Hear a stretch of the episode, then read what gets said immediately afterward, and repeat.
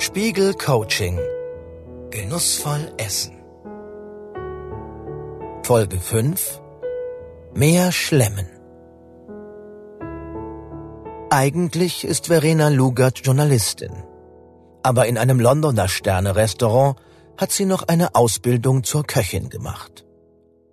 Sie weiß daher, was Kochen und Essen mit allen Sinnen bedeutet. Lugert sagt, Kochen macht glücklich, Backen auch. Mir macht nichts auf der Welt mehr Freude als dieser Prozess. Vom Auspacken der Zutaten auf meiner Arbeitsplatte, Möhrenreihen in Gelb, Orange und Purpur, pfundschwere Ochsenherztomaten, die wie die Essenz des Sommers riechen, handgezogener Mozzarella aus Büffelmilch, Chorizo mit dieser grandiosen Rauchnote, die von den Paprikaschoten aus der spanischen Region La Vera stammt, steingemahlenes Mehl, das wie Seide von der Hand fließt, säuerliche Hefe im Goldpapier, diese stämmigen Gärpotenzwürfel, bis zum Schneiden und Wiegen und Mischen und Kneten. Diese Farben, diese Gerüche, diese Fülle. Und dann kommt die Hitze beim Kochen, beim Backen, die dieses Wunder ermöglicht. Von roh zu gekocht, von der harten Knolle zur Samtsuppe, vom blassschlappen Hühnerbein zum krachkrossen Schenkel. Vom schneeweißen Teig zum krustigen Brot, dessen Duft die Wohnung bis in den hintersten, dunkelsten Winkel erfüllt. Diese Gemütsalchemie. Um Sinnlichkeit beim Essen geht es also schon vor der eigentlichen Mahlzeit. Das Kochen, das Probieren und Auswählen verschiedener Zutaten oder das Interesse an der Herkunft der Produkte erhöhen nicht nur die Wertschätzung fürs Essen, sondern steigern auch den Genuss. Der Hamburger Gastrophilosoph Harald Lemke sagt, wir werden durch das digitale Zeitalter, durch Computerisierung und Automatisierung mehr Zeit haben denn je. Die Gastrosophie hat eine interessante Antwort auf diese Veränderungen. Verwendet mehr Zeit aufs Kochen. Nutzt euren Wohlstand und gebt dem genussvollen Essen eine größere Bedeutung in eurem Leben.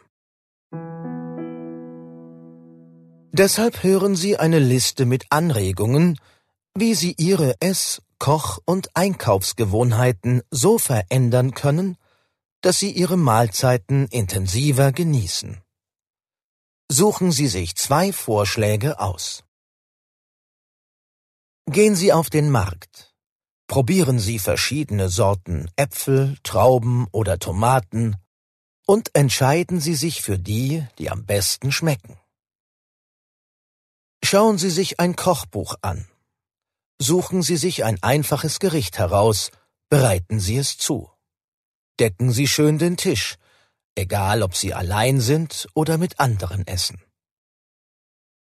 Kaufen Sie sich drei verschiedene Sorten Nüsse und probieren Sie diese zu Hause in Ruhe durch.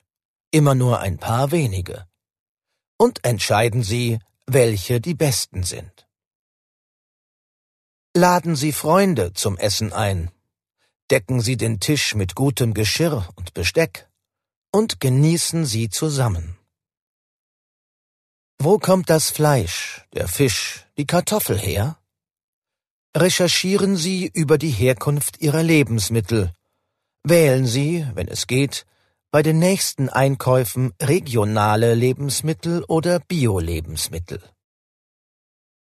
Gehen Sie in ein Restaurant und bestellen Sie nochmal ein Leibgericht.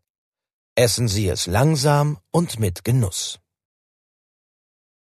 Bereiten Sie einen Obstsalat zu und achten Sie darauf, dass er drei Ihrer Lieblingsfrüchte enthält fahren Sie auf einen Bauernhof und kaufen Sie im Hofladen ein. Bereiten Sie einen Fantasiesalat zu. eventuell auch zusammen mit anderen Familienmitgliedern, mit drei Lieblingsgemüsen oder Lieblingszutaten. Kaufen Sie drei verschiedene Sorten Schokolade und probieren Sie von jeder zwei Stücke. Beurteilen Sie, welche schmeckt am besten. Haben Sie sich zwei der Anregungen herausgesucht? Gut. Dann probieren Sie beide aus. Beobachten Sie sich und reflektieren Sie nach dem Essen, wie haben Sie sich gefühlt? Was war angenehm und was weniger? Und wie hat sich Ihr Essverhalten generell verändert?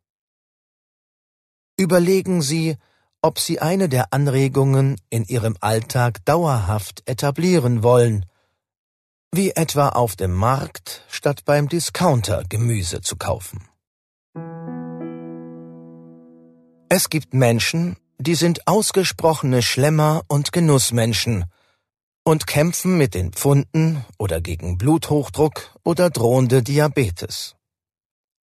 Wer in dieser Situation ist, wird bei der Übung dieser Folge möglicherweise unterfordert sein. Denn der bewusste und genussvolle Umgang mit Lebensmitteln gehört dann oft sowieso zum Alltag. Wenn es aus einer Bäckerei duftet oder im Kühlschrank so herrliche Leckereien sind, dann ist das eine Verführungssituation, der man manchmal erliegt. Dagegen hilft die Stimuluskontrolle aus der Verhaltenstherapie, die wir in der nächsten Coaching-Folge vorstellen. Spiegel Coaching. Genussvoll essen.